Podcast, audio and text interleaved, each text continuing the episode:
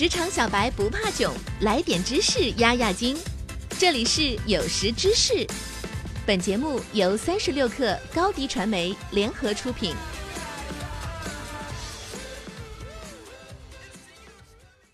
本文来自三十六克记者梁峰。著名的物理学家斯蒂芬·霍金三月十四号去世，享年七十六岁。霍金一九四二年一月八号出生于英国牛津。出生当天正好是伽利略逝世三百年的忌日，冥冥中预示着某种物理学上伟大的传承。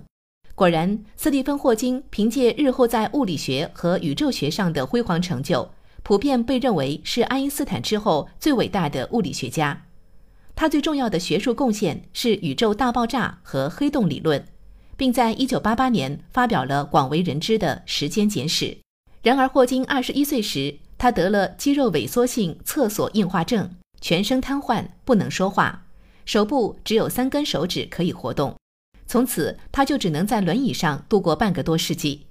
不过，霍金依然坚持不懈地进行科学研究。他在1979至2009年任卢卡斯数学教授，这是英国剑桥大学的相当厉害的荣誉职位。此前，牛顿、狄拉克都曾担任过这个职位。近年来，霍金都十分关注人工智能和人类未来等话题。他对人工智能以及人类文明的未来持一种非常谨慎的态度。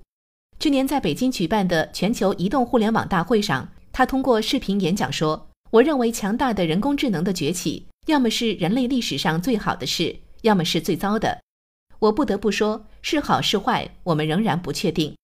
我们无法知道，我们将无限的得到人工智能的帮助。”还是被藐视并被边缘化，或者很可能被它毁灭。的确，我们担心聪明的机器将能够代替人类正在从事的工作，并迅速地消灭数以百万计的工作岗位。最终，他总结说，人工智能的成功有可能是人类文明史上最大的事件，但是人工智能也有可能是人类文明史的终结，除非我们学会如何避免危险。而在去年年底。在腾讯 W 一大会上，霍金更是直接说，人类需要探索太空殖民，才能避免世界末日。因为到二六零零年，世界将会非常拥挤，电力消耗将让地球变成炽热的火球。不过，他对太空探险的价值和前景倒是非常看好的。霍金把探索太空移民比作哥伦布的伟大探险。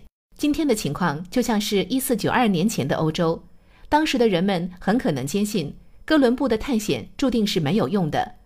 然而，新世界的发现对旧世界带来了深远的影响。相比之下，人类向太空的拓展甚至将会产生更深远的影响。这将彻底改变人类的未来，甚至会决定我们是否还有未来。霍金还极力称赞了探索太空的伟大意义。人类作为独立的物种，已经存在了大约两百万年。我们的文明始于约一万年前。其发展一直在稳步加速。如果人类想要延续下一个一百万年，我们就必须大胆前行，涉足无前人所及之处。可是现在，霍金去到另一个世界，他对人类未来的期许和警告却依然振聋发聩，值得每一个有理想、关心人类未来的人深思而奋进。这个在过去半个世纪里曾震撼世界的灵魂，未来也依然活在我们的心中。下载三十六课 APP，收听新商业第一频道，给你精彩一百倍的商业科技内容。